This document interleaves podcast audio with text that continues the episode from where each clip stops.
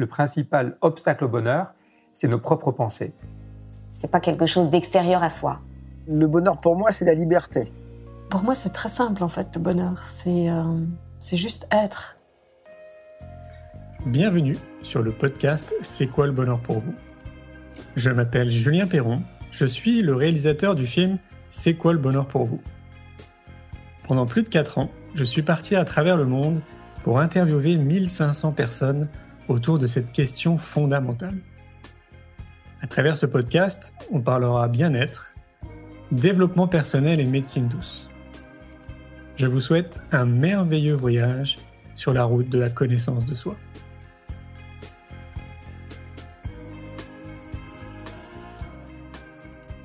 Aujourd'hui, j'ai le plaisir de recevoir Angie Vaudan. Anne est auteure et co-auteur de 19 livres traduits dans de nombreux pays. Elle est connue pour sa pratique du voyage hors du corps ou ce qu'on appelle le voyage astral. C'est par ce moyen qu'elle permet à un vaste public de découvrir les mondes de l'après-vie et de se familiariser avec des univers peu connus. Ces rencontres hors du commun ont ouvert les portes de mondes jusqu'alors réservés à un public d'initiés. Je vous souhaite une belle écoute. Bonjour Julien. Salut Anne, ça va bien? Oui, ben oui c'est bien. Je, vais te laisser te présenter Anne parce que j'imagine qu'il y a malgré tout des gens qui ne te connaissent pas. Et euh, si tu devais te présenter euh, succinctement, qu'est-ce que tu dirais? Ben, Je dirais que moi, j'étais étudiante, quand j'ai commencé à vivre des expériences de voyage hors du corps, de, des expériences avec d'autres plans de conscience, et que à partir de ce moment-là, c'est ce qui a fait que, euh, en continuant les études, on était en lettres avec mon ex-conjoint, et on a commencé à écrire parce que les êtres qu'on a rencontrés sur ces plans-là nous ont demandé si on voulait bien être reporter, disons reporter de l'au-delà, quoi. Et c'est à partir de ça que on était littéraire déjà, mais bon, ça ne veut pas dire pour ça qu'on va écrire des livres. Mais à partir de ce moment-là, on, a commencé à consigner ce qu'on vivait. Et euh, donc, on a, euh, ben voilà, on a commencé à écrire, on a continué à écrire, en sachant qu'à chaque fois, le sujet nous a été donné par euh, l'être avec, lequel on a fait la première rencontre quand on a fait ces expériences sur sur d'autres plans de, de, conscience. Et c'est lui qui nous a guidés, qui en fait qui nous guide toujours d'ailleurs, et qui propose des sujets. Et c'est vrai que bon bah à l'époque on n'était pas, on savait pas du tout à quoi ça allait nous mener, ni euh, on n'osait pas en parler non plus parce que personne n'en parlait à l'époque. Maintenant tout le monde parle de voyageurs du corps, d'expériences, de d'après-vie, de, enfin, ou de, de NDE. Enfin, il y, y, a, beaucoup de personnes qui en parlent.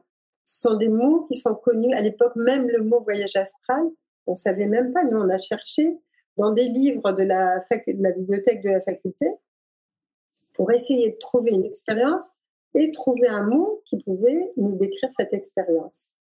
Et sinon, il n'y avait rien. Quoi. Il n'y avait que les écoles ésotériques qui savaient peut-être ce que ça voulait dire, mais qui n'en parlaient pas à l'extérieur. Et donc voilà, quoi. en gros, c'est ça, euh, c'est ça l'histoire quoi, de départ. Tu veux dire que ça évolue plutôt dans le bon sens? Pardon? Que? Tu veux dire que ça évolue plutôt dans le bon sens? Oui, c'est-à-dire que maintenant, bah, c'est-à-dire dans le bon sens, oui, bien sûr, c'est que la Terre est en train de s'éthériser. Donc, euh, il y, a, des aptitudes qui apparaissent de plus en plus. La Terre est en changement, on le voit bien. La planète, nous, les habitants, donc il y a de plus en plus de gens qui ont des perceptions subtiles, qui voient, qui entendent, qui communiquent avec les animaux, qui communiquent avec euh, des personnes qui sont, qui sont passées de l'autre côté. Donc toutes ces communications, je, veux dire, toutes ces, il y en a de plus en plus qui sentent aussi, donc qui arrivent à soigner ou à, enfin, apporter en tout cas euh, leur contribution. Et du coup, euh, et puis des enfants qui voient les lutins, les gnomes, enfin un tas de choses, quoi. Ce qui veut dire qu'on a de plus en plus de perceptions. Donc maintenant, ça commence à rentrer dans le vocabulaire. Donc dans ce cas-là, je dirais c'est dans le bon sens. Oui. Oui, parce que moi, je te rejoins. Hein. Je, disais très souvent, je me rappelle à l'époque, euh, quand je crée mon entreprise en 2003, donc. 17 euh, ans en arrière, même le mot bien-être, c'était euh, déjà un peu limite. Quoi. On ne savait pas trop dans quelle case il fallait le mettre. Et si tu parlais. Tout à fait. Tout à fait. La sophrologie, le yoga, le bien-être, le, hypnose ou n'importe quoi. C'était de toute façon limite sorcellerie, ce qui fait que bon, ben, on était presque près du bûcher si ça avait encore existé, quoi. Mais c'est pour ça que bon, au départ, on n'en parlait pas. Et après, les livres ont fait que. Ouais, c'est clair. C'est impressionnant d'ailleurs. Je ne sais pas si tu te rappelles, à l'époque, il y avait peut-être une vingtaine de livres qui se battaient en duel euh, dans le rayon développement personnel. Oui. des pans entiers dans les librairies euh, de livres, c'est assez impressionnant. Oui, c'est pour ça que c'était vraiment. Euh, et nous, moi, je me souviens de la première conférence qu'on a faite, on était étudiants, donc on était à Lille, et c'était en Belgique. Donc à Bruxelles, on nous invite pour une conférence, on se dit, bon, on va voir l'accueil. On était quand même un peu inquiets quoi, de pouvoir raconter tout ça et puis on n'avait pas l'habitude non plus. Euh, et puis à la fin de la conférence, il y a des gens qui sont venus nous voir en, nous remerciant, en disant mais nous on a vécu ça, mais on n'avait pas les mots pour le dire et on n'aurait jamais osé parce qu'on avait peur de se faire euh, enfermer, se faire traiter de fou. Donc euh, c'est comme ça que bon, ça nous a encouragés, c'est sûr, hein, parce que c'était pas évident non plus de commencer comme ça, surtout qu'on a eu des cabales de journalistes qui voulaient démontrer le contraire. C'était compliqué le début, mais après, euh, maintenant c'est bon. C'est ouais. Qu'est-ce que tu entends par euh, les formes de pensée? Ben, Les formes de pensée, moi je trouve que c'est important euh, actuellement parce qu'on s'aperçoit qu'on est beaucoup plus puissant qu'on ne veut bien bah, le, le, croire. Quoi. Je veux dire, on n'a pas confiance en nous, on ne croit pas en nous. L'humain ne croit pas vraiment en lui. Ou alors s'il y croit, bon, je veux dire, il va, peut-être d'une façon excentrique, mais il ne va pas avoir vraiment une confiance en lui et en, je dirais, dans le côté le plus spirituel de son âme, par exemple. Et les formes pensées, c'est vraiment, c'est parce qu'on a l'impression quelquefois d'être libre. Et je me suis aperçue, donc, avec ces expériences, comment on pouvait être manipulé par nos créatures, nos formes pensées. C'est-à-dire que, alors en psychologie, on pourrait les appeler autrement, mais je trouve que ça va plus loin encore parce que sur les plans subtils, ce qu'on peut voir, c'est que quand, euh, par exemple, un enfant vit quelque chose de difficile, admettons même à la naissance, euh, s'il est mis dans un incubateur, bon, mais que personne ne lui a parlé, euh, qu'on ne l'a pas prévenu, que je veux dire pour lui, pour lui c'est on va m'abandonner, est-ce que je vais réussir à manger, enfin est-ce qu'on va me donner de la nourriture, il peut y avoir plein de questions. Si c'est une entité qui est venue pour travailler sur l'abandon, par exemple, elle va commencer à construire une petite cellule. Mais il faut savoir que dans cette cellule, alors sur un plan qu'on ne voit pas habituellement, mais cette cellule donc que je peux voir, à ce moment-là, dedans, va contenir toute l'histoire de ce moment-là, c'est-à-dire le temps qu'il fait, comment sont placées les étoiles, euh, quelles sont les, disons les, les, les, voix par exemple qui sont en train de parler autour, les mains si elles sont froides, les mains qui le prennent, les, les, tuyaux d'incubateur, le bruit, enfin, tout ça, c'est contenu dans cette cellule. Ce qui fait que lui, après, bon, l'enfant ne s'en souvient pas, il grandit. Deuxième, euh, sa, sa, mère, par exemple, va devoir accoucher, va accoucher d'un autre enfant et va, mettre, euh, va le mettre chez la grand-mère ou chez les grands-parents. Et pour lui, ça va être beaucoup plus traumatisant que pour un autre enfant parce que ça réveille encore une histoire d'abandon ou de peur d'abandon. Mais en même temps, et, ça va faire comme ça des tas de cycliquement, il va y avoir des histoires qu'on va, enfin, je dis qu'on va, que l'enfant, par exemple, cette entité-là va attirer à elle, ou va attirer à lui, parce que petit à petit, ces cellules-là ont besoin de, ben, ce sont des cellules vivantes, donc elles ont besoin, elles aimantent à elles les personnes, les événements qui vont toucher la blessure jusqu'à ce qu'on la guérisse. Mais ça, ça peut durer jusqu'à ce qu'à un moment donné, ça arrive sur le corps physique, par exemple. Bon, là, les questions d'abandon, ça peut être euh, après, on est à la petite école et puis tout d'un coup, eh ben, les petits copains vont vers quelqu'un d'autre. Ou bien euh, on est ado, on est amoureux et puis euh, la fille ou le garçon va vers une autre personne. Et quand ça se répète comme ça des tas de fois, au lieu de se dire mais pourquoi est-ce que ces gens sont comme ça, on peut se dire pourquoi est-ce que je m'attire ça à moi. Mm. Et à ce moment-là, on commence à comprendre que bah, en fait, que, que toute notre vie, ça touche tous les secteurs de notre vie, les formes pensées. Ça va toucher nos choix, nos préférences, ça va attirer à nous les personnes en conséquence de nos blessures, qui vont venir toucher les blessures. Ça va donc, nos amitiés, nos amours, euh, notre santé. parce que ça peut arriver évidemment jusqu'au corps physique. C'est-à-dire cette cellule, elle va faire des petits et arriver jusqu'au corps physique, qui fait qu'à un moment donné, ben, on peut avoir une blessure ou, une maladie qui est due à ça. Et je sais que bon, nous, on est aussi dans le domaine thérapeutique et quand on voit euh, une personne qui a un problème de santé, quel qu'il soit, il y a toujours avec des formes pensées qui euh, sont reliées. Je veux dire, il n'y a pas de, maladie sans qu'il y ait une histoire derrière. Il n'y a pas de maladie sans qu'il y ait un non-pardon envers soi ou un non-pardon envers l'autre. Mais c'est vraiment toujours ensemble. Enfin, en tout cas, dans, dans notre pratique, dans ce qu'on voit, dans ce que je peux voir. Et la forme pensée, euh, c'est là où ça nous montre qu'en en fait, on croit être libre, mais qu'on est mené par euh, nos créations. Parce que, en fait, la forme pensée, c'est pas que, par exemple, l'enfant du départ a été abandonné. C'est parce qu'il a cru ou il a traduit un événement. Et, la traduction de l'événement fait que, bah, pour lui, c'est la traduction qui est importante. Donc, ce par exemple, je vais vous donner un exemple euh, d'une personne, oui, qui, qui enfin, d'une personne qui venait nous voir et qui, euh, elle, avait des sciatiques à répétition. Et puis, un jour, elle est restée carrément au lit pendant deux mois. Rien, ni faisait ni des infiltrations, ni, enfin, ni les soins médicaux habituels, ni rien du tout. Et entre deux, quand ça, s'est calmé, euh, on la connaissait, donc elle vient nous voir. Et puis, on discute avec elle. Et lors d'un soin sur les formes pensées, donc ça fait partie aussi de, des soins esséniens qu'on qu'on enseigne, elle, tout d'un coup, elle se souvient d'une histoire et elle nous dit quand j'étais petite, et alors, bon, ces histoires de sciatique arrivaient toujours au moment où elle avait euh, une crainte euh, au niveau affectif, où elle avait un doute, où elle avait une peur. Et euh, elle nous raconte donc l'histoire suivante. Elle nous dit quand j'avais 5 ans, une voisine est arrivée et m'a raconté comment s'était passée ma naissance. Et la voisine, enfin la traduction de l'enfant, la voisine nous dit ah, mais tu sais, quand tu, quand tu es né, tu as fait un eczéma géant et tes parents sont allés à l'hôpital et à l'hôpital, ils ont dit que tu allais mourir dans la nuit, qu'il valait mieux te ramener et te laisser dans ton berceau. Et la façon dont la voisine, dont la petite a compris l'histoire, c'est qu'en fait, les parents sont revenus que la maman a posé l'enfant dans le berceau et a continué à faire son ménage, sa cuisine et tout le reste, et qu'elle ne s'est pas vraiment préoccupée d'elle. Et que le lendemain, tout le monde était étonné, les voisines sont arrivées, tout le monde était étonné que l'enfant soit pas mort. Elle, elle traduit ça comme ça. Et on lui dit, mais est-ce que tu as demandé à tes parents? Parce qu'elle mm. était fille unique, ses parents l'avaient beaucoup aimée, enfin bon, son père était mort, mais il y avait encore sa maman, elle avait plus de, plus de 40 ans. Et elle dit, non, j'ai jamais osé parce que j'avais peur qu'elle me dise ça.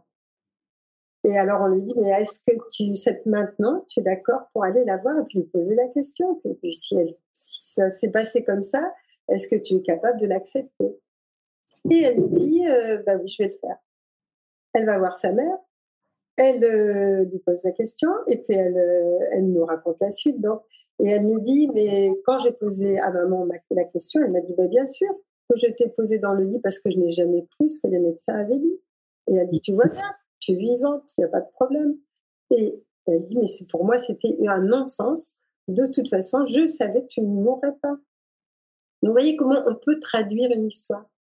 Et c'est la traduction qui va faire qu'on va souffrir ou qu'on va créer la forme pensée dans laquelle tout va être inclus. C'est difficile d'expliquer ça en peu de temps, c'est sûr, mais je veux dire, par exemple, si dans la forme pensée, il y a un chat qui passe au moment de l'événement traumatisant, on peut être allergique au poil de chat. Ça contient tout, vraiment les, sons des voix. On peut ne pas aimer telle couleur, on peut être euh, traumatisé par une voix, on peut aimer une voix au contraire. Enfin, mais tout ça, c'est parce que c'est contenu dedans aussi. Hein. Est-ce que ça inclut euh, ce qu'on peut se traîner de génération en génération? Et ça peut se transmettre. Parce que quelquefois, ce qu'on vit dans le ventre de la maman, et ce que la maman va nous raconter quand on est petit, ou ce qu'on va traduire de ce qu'elle vit, va faire qu'on va prendre sur nous des choses qui ne nous appartiennent pas. Et à ce moment-là, effectivement, c'est, c'est, enfin, elles ne nous appartiennent pas. Si on est né dans une famille, c'est bien parce qu'il y a des choses à régler aussi. Mais en même temps, c'est comme, euh, je veux dire, prendre un fardeau ou prendre quelque chose qui n'est pas vraiment à nous, parce qu'il n'y a pas de raison que nous, on ait cette traduction-là, mais on le prend parce que ça appartient à, au papa, à la maman, à quelqu'un de proche pour nous.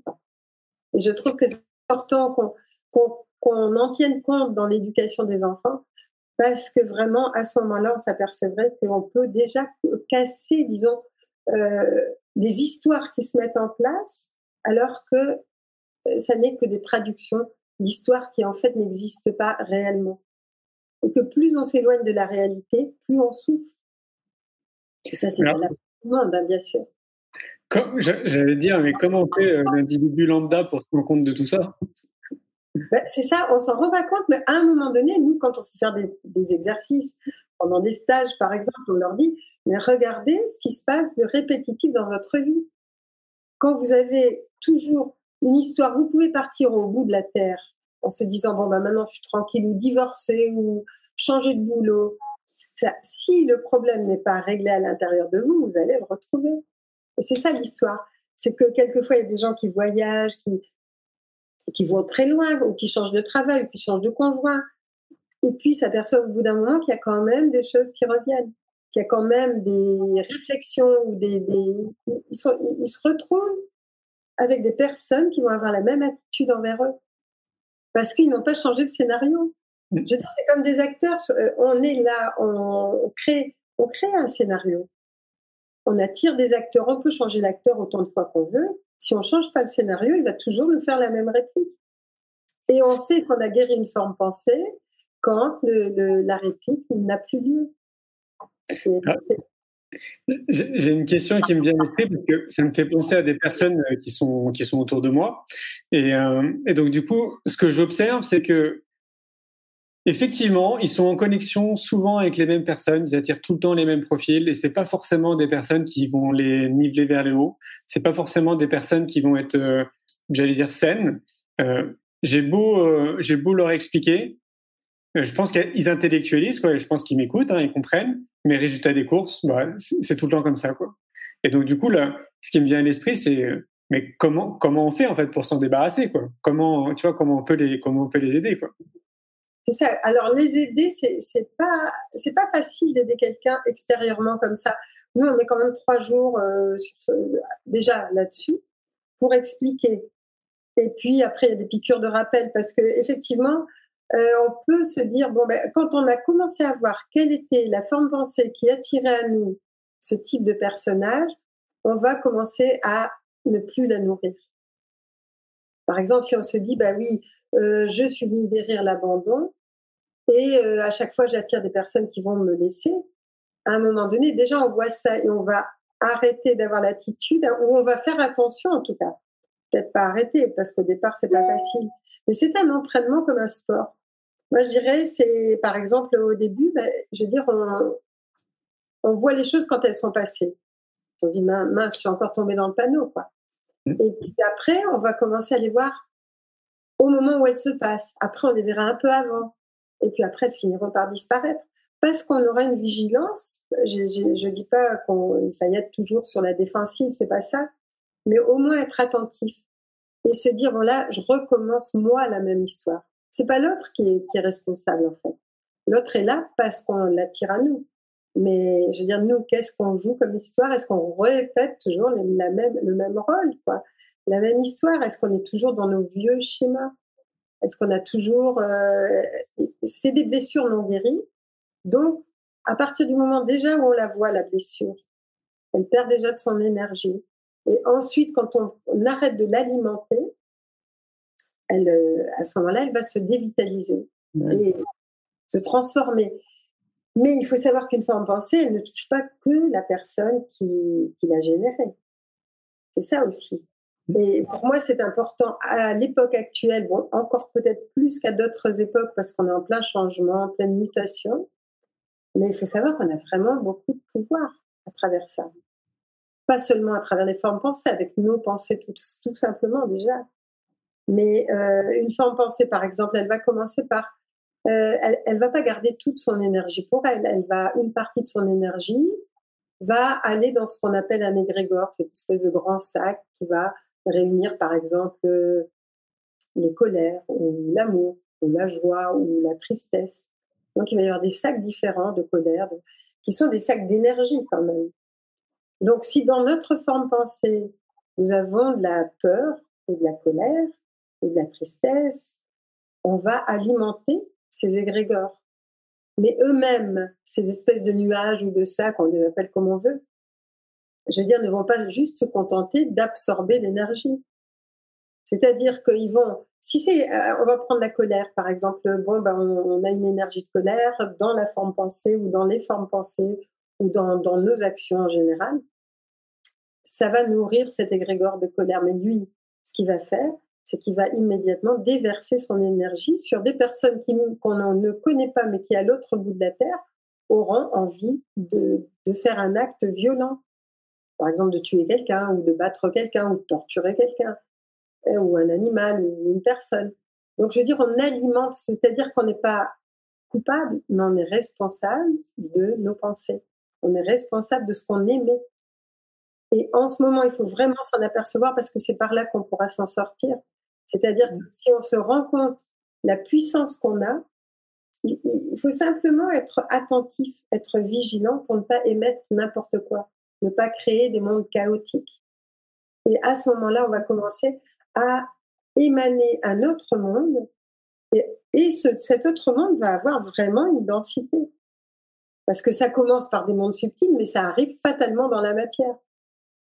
Tandis que si on continue à alimenter la peur, la colère ou n'importe quoi d'autre, ben, on est en train de créer des mondes qui sont complètement euh, tordus, quoi, en fait. Qui mm, sont mm. complètement destructeurs. Et ça, ça, je veux dire que ce soit, c'est vrai qu'il faudrait l'apprendre de bonheur pour que ça soit vraiment quelque chose qui soit euh, euh, évident, qu'on puisse savoir que non, on n'a pas envie d'alimenter euh, certains réseaux, on n'a pas envie d'alimenter une énergie particulière. Et quand on nous dit qu'on est tous reliés les uns aux autres, ah, de cette façon-là, c'est exact moi, j'ai pu le comprendre parce qu'à travers les sorties hors du corps, les voyages astro, enfin, ce que j'ai pu voir, quand j'ai vu comment une forme pensée pouvait agir à l'autre bout de la Terre, par l'intermédiaire de l'égrégore, et alimenter la colère de quelqu'un, je me suis dit, mais on est vraiment tous reliés. On est tous dans, un, dans une énergie où on peut ou euh, générer un monde de beauté ou au contraire chaotique. Mais c'est vraiment responsabilité. Et je crois que c'est vraiment le moment de s'en rendre compte parce que il y a autre chose aussi que font les formes pensées, c'est-à-dire qu'elles alimentent, elles sont créées sur le, notre plan mental. Alors là, il faut penser qu'on a plusieurs plans, bon, bah, évidemment, on n'est pas fait que du physique. Et euh, sur les différents plans, il y a le plan mental. La forme pensée, elle est générée dans ce plan-là. Et le plan mental de l'humain, et en connexion avec le plan mental de la planète Terre. Là aussi, c'est important. Et donc, c'est une expérience que je raconte presque tout le temps parce que pour moi, elle a été impressionnante.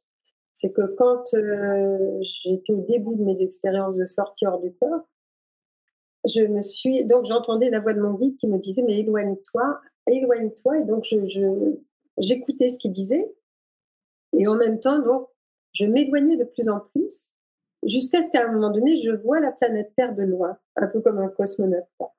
Et, c'était très impressionnant, mais je voyais en même temps ces corps subtils et je voyais du gris autour d'elle, avec des petits points bleus par endroits. Mais je ne savais pas ce que ça voulait dire et je me disais, mais on dirait qu'elle est malade.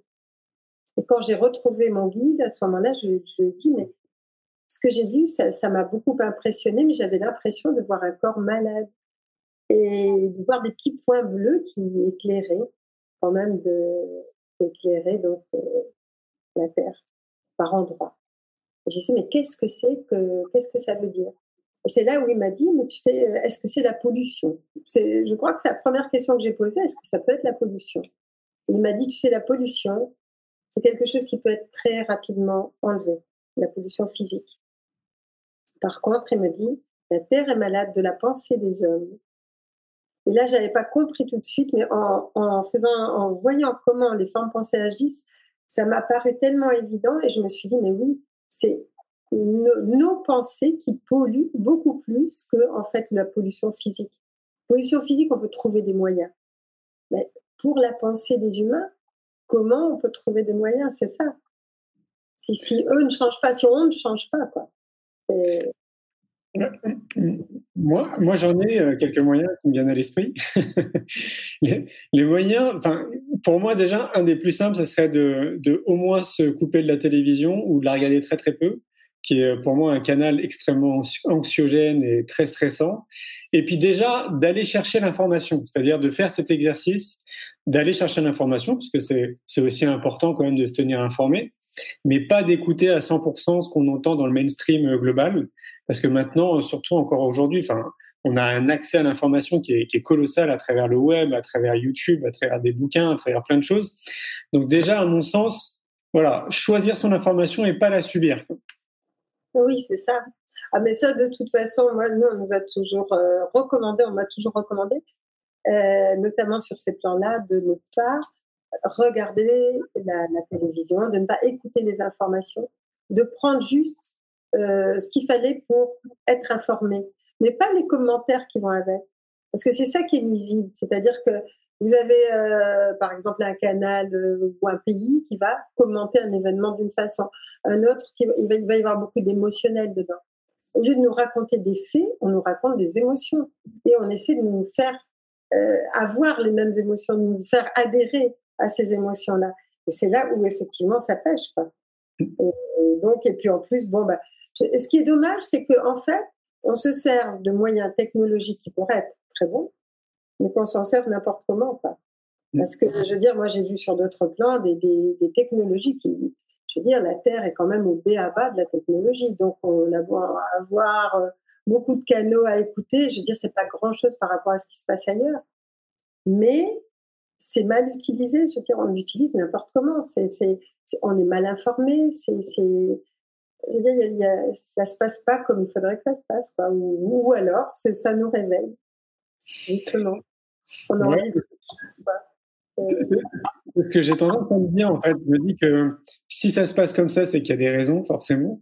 Moi, je trouve, hein, depuis euh, le mois de mars dernier, depuis notre premier confinement, euh, que les prises de conscience se sont accélérées, bien au contraire.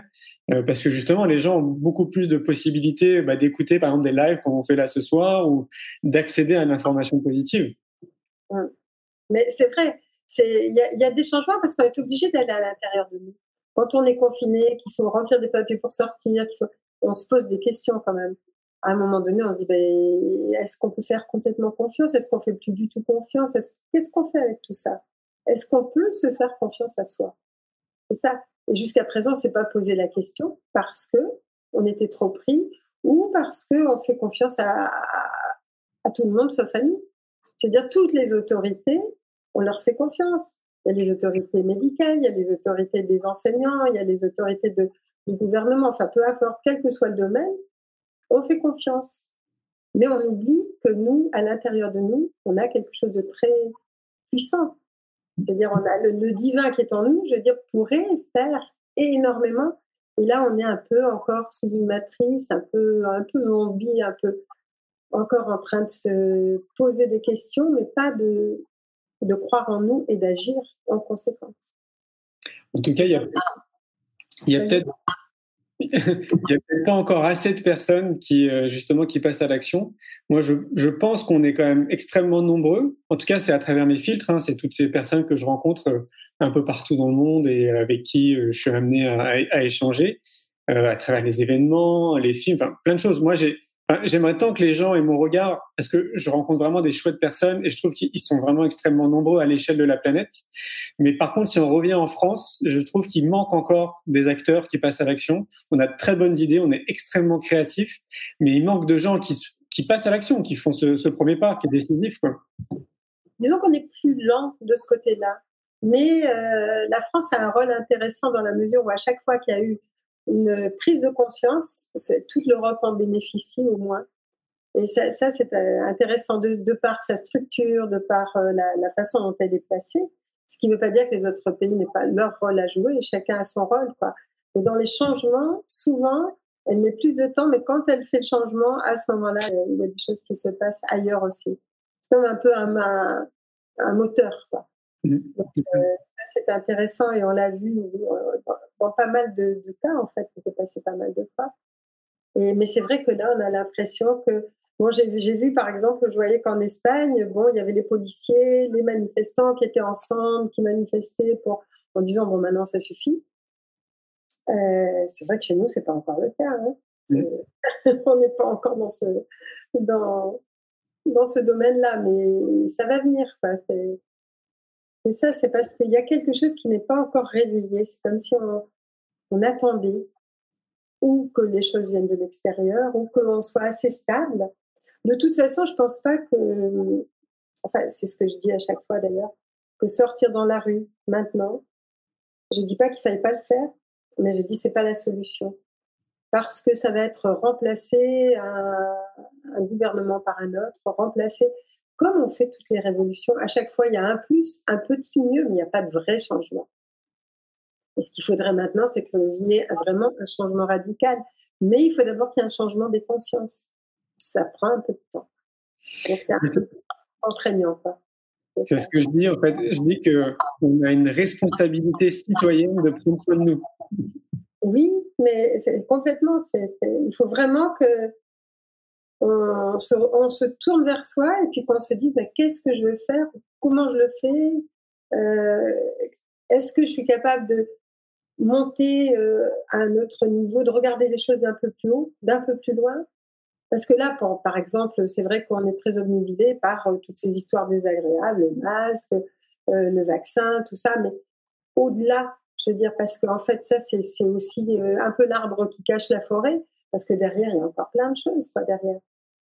Et ça serait bien d'avoir au moins la vue d'ensemble que, effectivement, il peut y avoir une grande manipulation, ok, mais nous, là-dedans, qu'est-ce qu'on fait? Est-ce qu'on accepte ou est-ce que on décide de faire autrement et puis de, euh, on peut faire de la résistance passive, on peut faire plein de choses. Quand je dis descendre dans la rue n'est pas une bonne chose en ce moment, c'est parce que de toute façon, ceux qui dirigent, je veux dire, n'attendent que ça. C'est ce qu'ils souhaitent. Ils souhaitent qu'on descende dans la rue et ils sont beaucoup plus armés que ceux qui vont descendre dans la rue.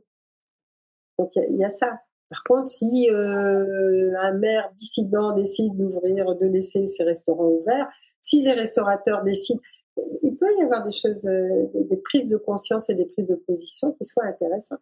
C'est pour ça qu'il faut pas peur. Et euh, la forme pensée, par exemple, justement, souvent, il y a des peurs derrière. C'est la peur qui fait qu'à un moment donné, on, se sent paralysé. Et on se donne des excuses. Mais, mais, on a peur de quoi, en fait? Je veux dire, c'est si on sait qu'on est immortel, on n'aura pas peur. C'est parce qu'on est en train de nous diminuer et de faire de nous des êtres physiques uniquement. C'est-à-dire, on a peur de la mort, on a peur que, on a peur de la maladie, on a peur d'un tas de choses, quoi. On perd notre humanité et, on est en train de, vouloir nous faire perdre notre humanité, ce qui ne veut pas dire qu'on la perd, mais on veut nous faire ça et par une déstabilisation et en même temps en créant la peur. Mais à un moment donné, peur. La peur, c'est la peur, la plus grande peur, c'est la peur de la mort. Et, je veux dire, si on sait que cette mort n'est que n'est pas la fin de la vie, à ce moment-là, je veux dire, les choses seront complètement différentes. C'est ce que j'essaie d'apporter dans, les ouvrages, parce que le dernier, par exemple, c'est Et si la vie continuait ben C'est vrai que je suis une personne, je, suis avec une personne qui vient d'avoir un accident de voiture, de mourir d'un accident de voiture, qui a euh, entre 30 et un peu plus, 30 ans et un peu plus. Et euh, je veux dire, et c'est là où on s'aperçoit que ben, n'y a pas, je veux dire, la, vie continue. Il se passe plein de choses pour elle qui sont tout aussi passionnantes que ce qui pouvait se passer dans sa vie physique. Et au moment où on va se rendre compte qu'on n'est pas ben, qu'on n'est pas mortel, quoi, je veux dire que quoi qu'il arrive, on n'est pas mortel. À ce moment-là, on n'aura plus peur de la vie. Parce que pour l'instant, on a peur de la vie. Et c'est ce qui nous empêche d'agir, en fait. Les trois quarts du temps, c'est ça. Globalement, c'est la peur, ça c'est sûr. Hein. Ah ben oui. Mais la peur, en fait, c'est une fois qu'on a analysé toutes les peurs, derrière, il y a quoi? C'est la peur de la mort, quand même. C'est-à-dire, on a peur de ne pas être aimé, on a peur de ne pas manger, on a peur de ne plus trouver de travail, on a peur de ne pas être estimé, on a peur de la police, on a peur de. C'est ça, quoi. Je veux dire, si à un moment donné, on s'affranchit de la peur. Et... Ah, puis, tout ça, en plus, est, bien alimenté par le mainstream. Bien sûr. Bien sûr, quand on nous répète plein de fois, là, je veux dire, au niveau psychologique, c'est excellent, quoi. C'est-à-dire, quand on dit que, ah, ben non, ils sont, ils ont pas su que faire et ils ont fait plein de bêtises, ils n'ont pas fait plein de bêtises, ils ont fait très exactement ce qu'ils voulaient faire. C'est-à-dire, c'est pas, non, non, c'est pas du tout, c'est très, très bien calculé. je me dis, ils sont très forts quand même. Hein. Et c'est à nous aussi de voir que, bon, bah, ok, au-delà du calcul, il y a quand même d'autres choses qu'on peut faire, nous. Ce, ce que craignent, en fait, les, les personnes dominantes, c'est qu'on se réveille. C'est qu'on réveille aussi notre, ben, notre divinité, si, on l'appelle comme ça ou autrement, peu importe. Mais c'est ça, en fait. Leur plus grande crainte, c'est ça. C'est pas qu'on descende dans la rue, c'est pas qu'on les destitue, c'est pas qu'on. Ça, c'est pas grave pour eux. Parce qu'eux, ils en sortiront toujours avec des histoires comme ça. Par contre, s'il y a un réveil et une prise de conscience réelle, là, là, ça les inquiète beaucoup plus. Parce que là, ils savent pas comment gérer ça. Et c'est là qu'il faut jouer parce que vraiment, c'est. Et en guérissant des formes pensées, justement, là, on commence à retrouver, je veux dire, notre, notre pouvoir. C'est pour ça que pour moi, c'est un sujet qui est important et qui peut être pris dès qu'on est petit, parce que d'une forme pensée, on la, on l'alimente, enfin on la crée jusqu'à 5, 6 ans, 7 ans. Après, ça ne fait que, ce n'est que des redites. Donc, euh, c'est les sept premières années où on peut déjà désamorcer les formes pensées. Ça ne veut pas dire qu'on n'en aura pas, mais ça veut dire qu'on peut au moins amoindrir le bagage. Quoi. Tout à l'heure, euh, tout à l'heure, tu disais que euh, le sujet de l'éducation aussi, c'était un sujet qui te, qui te tenait à cœur. Et je trouve que c'est un bon pont euh, dans ce que tu es en train de dire. tu penses qu'on pourrait sérieusement apporter ça le plus tôt possible au sein de nos écoles ou enfin même tout simplement déjà au sein de nos foyers en tant que parents En tant que parents, je pense que oui, mais dans les écoles, c'est peut-être un, peu subtil, non? Oh, Non, parce que ça peut être expliqué facilement, mais le problème, c'est que bon, bah, il faudrait encore que le monde éducatif veuille bien. C'est encore ça, quoi, je.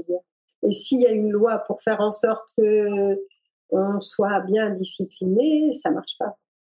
Parce que justement, une forme pensée, je me souviens d'une personne qui me racontait, qui nous racontait lors d'un stage, donc, euh, elle disait, c'est bizarre, moi, on me dit toujours, t'as de la merde devant les yeux. C'est pas un mot très fréquent quand même, enfin bon mais c'est une expression qu'on peut entendre. Et elle, elle l'entendait souvent et elle disait, mais c'est bizarre. Et elle faisait le stage avec sa mère. Donc, c'était une femme, une jeune femme qui faisait le stage avec sa maman. Et puis, à un moment donné, sa maman dit, mais oui, mais je vois ce qui s'est passé. Et elle se souvient que quand elle est née, tout le monde attendait un garçon. Et quand ils ont vu que c'était une fille, surtout le père et la, mère, enfin Et euh, quand ils ont vu que c'était une fille, elle a dit, ah merde, c'est encore une fille.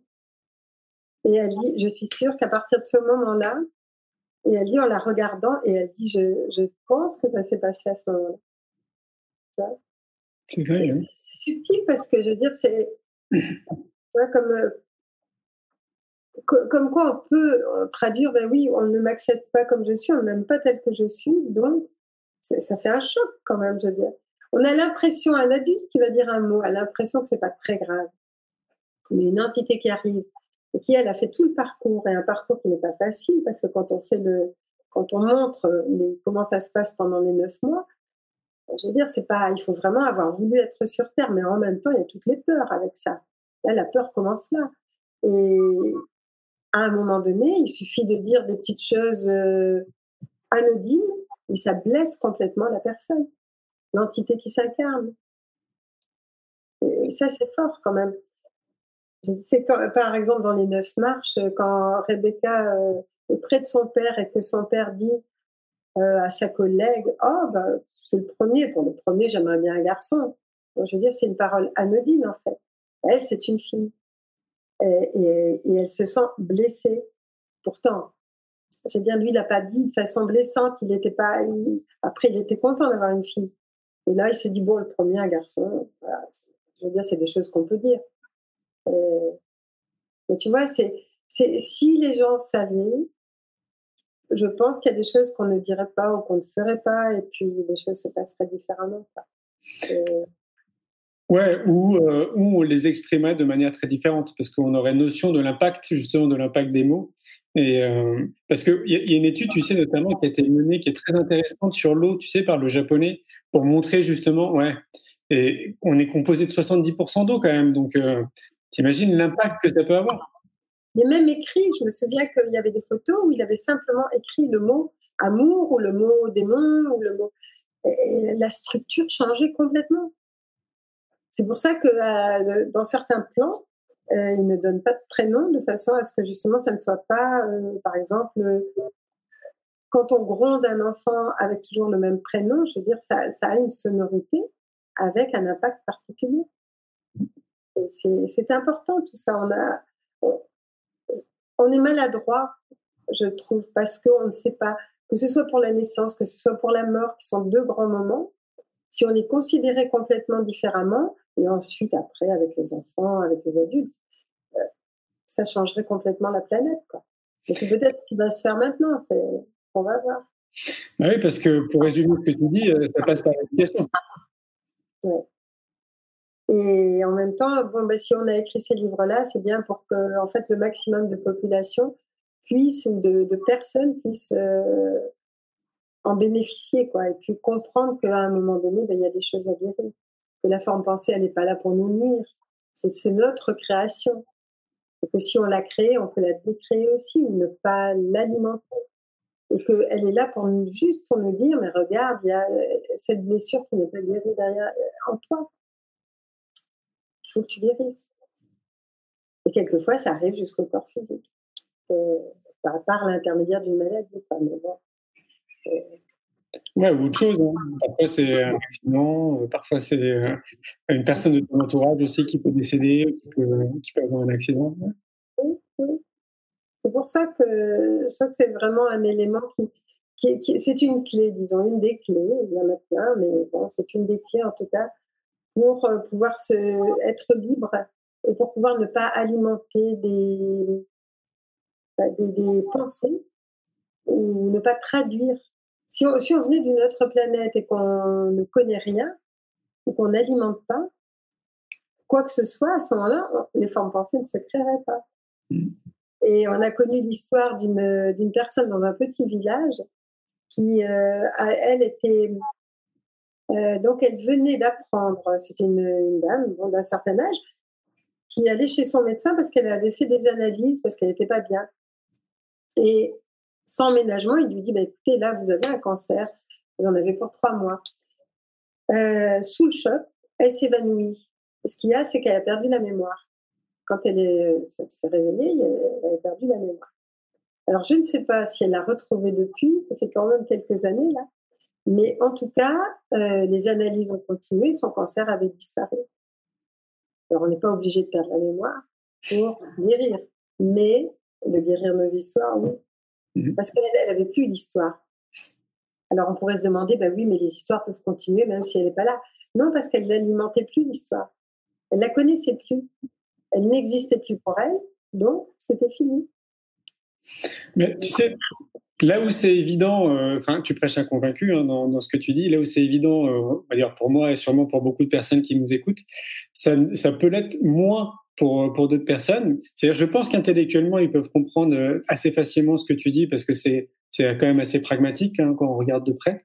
Euh, mais pour autant, ils peuvent être à un stade de leur vie où ils se disent, mais ok, mais moi je suis complètement d'accord avec toi, Anne. Euh, j'ai lu tous tes bouquins, euh, j'adore ce que tu fais, euh, mais j'y arrive pas, quoi. Qui, comment je peux faire?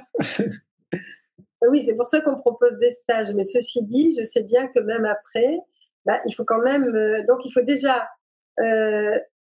comprendre et connaître. Et au moins en trouver une, quoi. Parce qu'on n'en a pas 50 000 quand même. Et quand on en trouve une, on peut déjà comprendre le processus. Et quand on arrive à comprendre le processus, c'est là où on peut commencer à le dévitaliser parce qu'on va se rendre compte. On va dire maintenant, attends, là, je suis en train de fonctionner comme la petite fille ou le petit garçon qui croyait que. Donc, on arrête là. Tu vois, c'est vraiment des prises de conscience c'est qu'à un moment donné, on s'est dit, bon, non, là, euh, j'arrête de faire ça. C'est pas moi, c'est vraiment, euh, c'est vraiment ce que j'ai cru. Ce que j'ai cru euh, il, y a, il y a longtemps, ou quand j'étais gamin. Ou... Mais, mais c'est pas vrai. Oui, mais tu sais, on n'a pas toujours cette prise de conscience. Non, c'est pour ça. C'est pour ça que je dis, il faut d'abord, alors déjà, par la lecture, il y a des gens qui euh, arrivent à, se dire, bon, euh, ok, j'ai des formes pensées. Ensuite, ils arrivent à, décoder comment, à travers les différents événements de leur vie, où les, personnes viennent toujours réveiller la même chose. Par exemple, euh, c'est facile quand on a une réaction exagérée par rapport à d'autres face à une situation ou face à une parole, on sait que derrière, il y a une forme pensée. Déjà.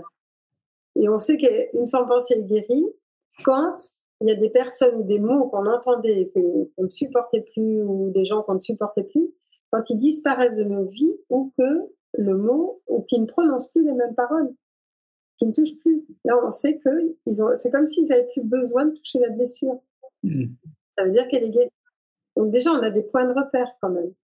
Mais par exemple, oui, c'est vraiment, bah, quelquefois, il y a des personnes qui sont toujours face à des, des un père autoritaire, euh, un, prof, après un enseignant, mais après un, un, chef euh, ou un conjoint. Enfin, ils vont continuellement se trouver face au même type de personnes ou au même type de situation.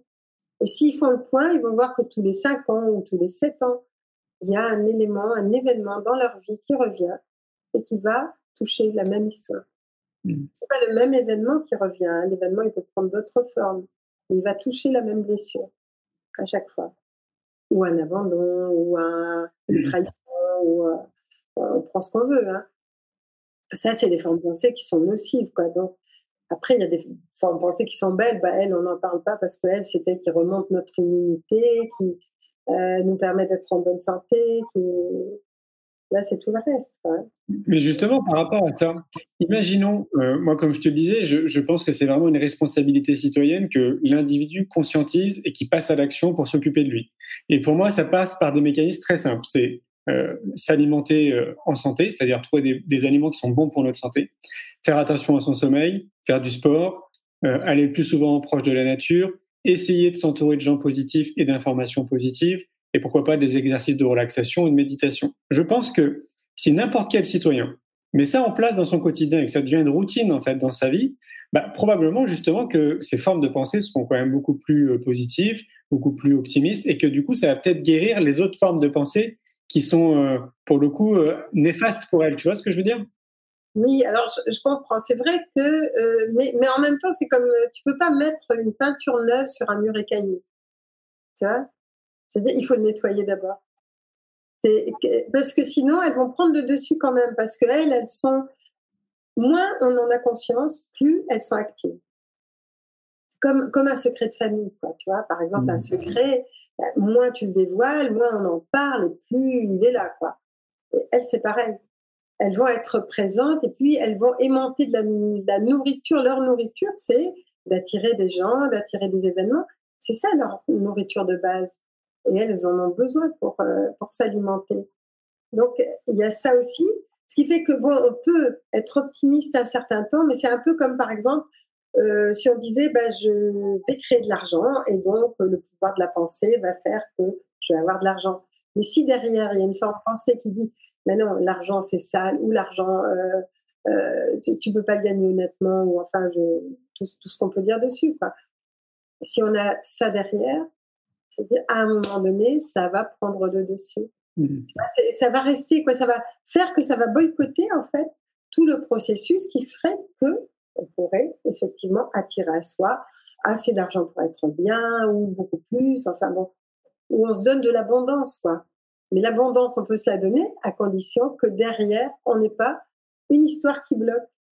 Qui, qui, est justement dans les histoires, il y en a une comme ça, quoi, où il y a une personne qui, elle, a toujours pensé positivement, mais au moment où elle doit déménager, euh, il y a quelque chose qui fait que ça l'en empêche. Sa mère est encore vivante, mais elle veut, elle veut aller un peu plus loin. Et puis, il y a quelque chose qui l'en empêche. Et à un moment donné, il y a un retour quand même euh, sur elle qui fait que elle se rend compte que petit, que c'est un homme, on lui disait, enfin, on, lui a fait des réflexions qui font qu'il il se sent toujours coupable. Et ça, ça il ne l'avait pas conscientisé. Quoi. Un jour, un, ami au Québec qui nous disait, enfin, qui, qui sais pas qui nous disait, c'est qu'il venait d'avoir une leucémie et euh, qui était importante. Donc, il était allé faire des examens et il avait pris l'avion pour ça parce qu'il habitait une région un peu isolée. Et au retour dans l'avion, il a fait comme une euh, prise de conscience, une décorporation en même temps. Et il se revoit petit, il avait peut-être 5 ans, il essayait d'aider son frère aîné à la ferme, et son frère aîné lui faisait, euh, la, enfin, lui disait qu'il était complètement inutile, quoi. Et lui, en fait, il a été blessé par cette chose-là, quoi. Je veux dire, c'est comme une dévalorisation profonde. Et cette dévalorisation, il l'a revue de cette façon-là et il s'est dit, mais l'origine vient de là. Et au moment où il a fait cette prise de conscience, il a pu gérer petit à petit euh, son problème qui a disparu. Je veux dire, pour moi, tu me dis sur quelque chose. Hein. Euh, pour moi, je reviens encore à ce que je disais. Il faut vraiment euh, qu'on prenne ce temps en fait pour nous dans, dans, notre quotidien. Parce que tu vois, lui, il a eu des déclic de cette façon, mais je me laisse imaginer que si quelqu'un prenait un peu de temps pour lui euh, tous les jours à travers ce qu'il veut, hein, mais juste prendre ce temps en fait pour lui, bah, il se peut que justement, bah, on puisse découvrir ces, ces formes de pensée qui nécessitent d'être guéries, d'être au moins comprises et tu vois. Donc de prendre du temps en fait pour soi, quoi, tout simplement. Tout à fait. Tout à fait. Là, ça peut être important hein, de se dire bon, bah, je, je, vais regarder ce qui se passe à l'intérieur de moi au lieu de regarder toujours à l'extérieur. Euh... c'est ça. Et, et c'est le moment qui nous est donné pour faire ça. C'est-à-dire où on en fait quelque chose de positif, ou euh, on se dit bah, qu'est-ce qu'on va pouvoir faire pour euh, se distraire encore. C'est pas le moment de se forcément de se distraire dans le mauvais sens du terme. C'est le moment de vraiment euh, récupérer à l'intérieur de nous ce que nous sommes et puis de voir ce qui a besoin d'être soigné aussi. Hein. Il y a quelque chose qui me vient à l'esprit comme ça quand on discute, c'est, euh, je me rappelle notre première rencontre, tu sais, nous on s'est rencontrés pour le film C'est quoi le bonheur pour vous? Et donc, comme je disais au, tout début, tu es, dans le film. Et, euh, et j'aimerais bien qu'on termine là-dessus. Je me demande en fait si ta définition, elle a évolué autour du bonheur. Si tu devais donner euh, ta définition aujourd'hui, ce serait quoi, ce serait quoi le bonheur pour toi, Anne? Ah, dis donc, là c'est le piège. Hein? C'est quoi le bonheur? C'est, je veux dire, c'est, c'est fait à la fois de plein de petites choses, mais je me dis, on peut pas, euh, le bonheur, ça peut pas être quelque chose d'extérieur. Les gens autour de nous, ça peut être génial. On peut vraiment, euh, ou, tout ce qu'on a, ou tout ce qu'on aime, ça va nous apporter de la joie. Mais je veux dire, le bonheur, pour moi, c'est vraiment quelque chose qui est intérieur. Et il n'y a que nous qui pouvons nous, l'apporter.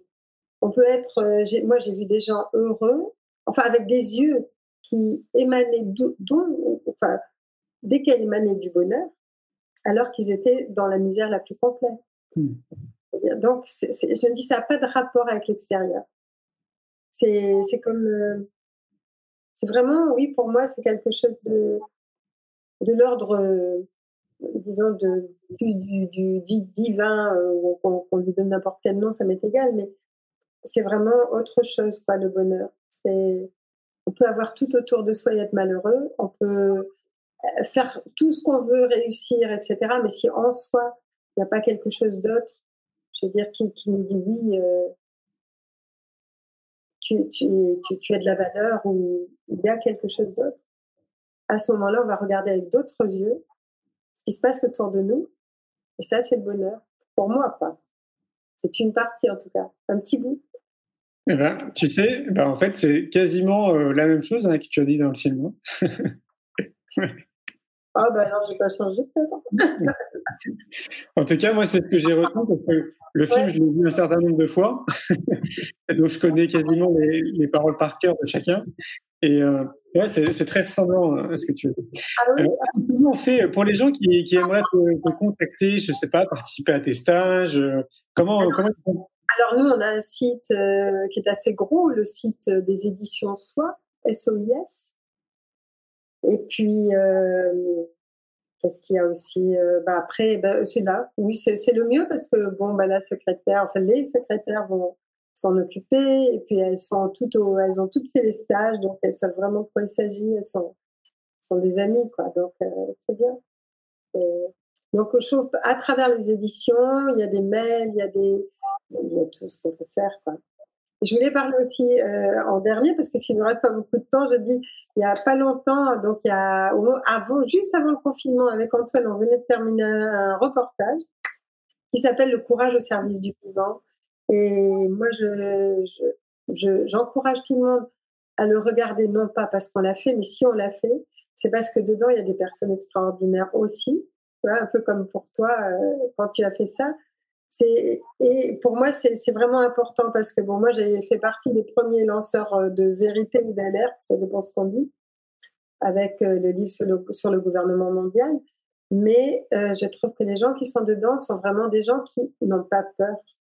Et quand ils s'aperçoivent qu'il y a quelque chose qui ne va pas, je veux dire, ils sont prêts à continuer et à aller jusqu'au bout, quitte à tout perdre. Et on a essayé de prendre justement hommes, femmes, n'importe quel milieu. Il y a des, milieux très différents, quoi, depuis celui qui est camionneur jusqu'à euh, la personne qui, qui fait des recherches scientifiques euh, partout dans le monde. Enfin, je veux dire, mais pour moi, c'est important. Quoi. Donc, je trouve que c'est un bon support en ce moment pour les fêtes parce que ça donne du courage. Alors, entre justement, qu'est-ce que c'est que, tu vois, le bonheur et euh, le courage. Donc, du coup. Carrément. Je sais que tu as le DVD avec toi. voilà. Rapproche-le qu'on le voit. On le voit? Ouais. Euh, non, c'est bon, bouge plus. Le courage au service du vivant. On le trouve sur ton site? Alors, on le trouve, on l'a en DVD, on le trouve euh, sur Vimeo en location, une soirée qu'on peut se faire entre amis, euh, en, vente aussi, bien sûr. Ok. Après, ben voilà. c'est tout. Je devais passer dans les salles, mais c'est pas possible. Alors donc, bon, voilà. Ouais. Alors, attends encore un peu patient. Merci beaucoup, Anne. Ben, merci, Julien. Merci à tous ceux qui ont écouté. Merci à vous. Passe une belle soirée. Toi aussi. bah, à très bientôt. Un grand merci pour votre écoute. J'espère que vous avez passé un bon moment avec nous. Je vous invite à prolonger l'expérience en regardant mon film C'est quoi le bonheur pour vous? Vous le trouverez assez facilement sur YouTube. Si vous souhaitez ancrer davantage les choses, nous avons créé le jeu de cartes C'est quoi le bonheur pour vous qui vous permettra de mieux vous connaître et de mieux connaître les gens avec lesquels vous allez jouer de manière ludique et bienveillante. Vous me retrouverez assez facilement sur les réseaux sociaux si vous souhaitez qu'on échange en direct. Et merci de nous laisser des messages ou des avis, des commentaires. Ça fait vraiment plaisir et je prendrai une grande joie à vous répondre. En attendant, je vous souhaite une très belle route et je vous retrouve maintenant la semaine prochaine pour un nouvel épisode du podcast C'est quoi le bonheur pour vous?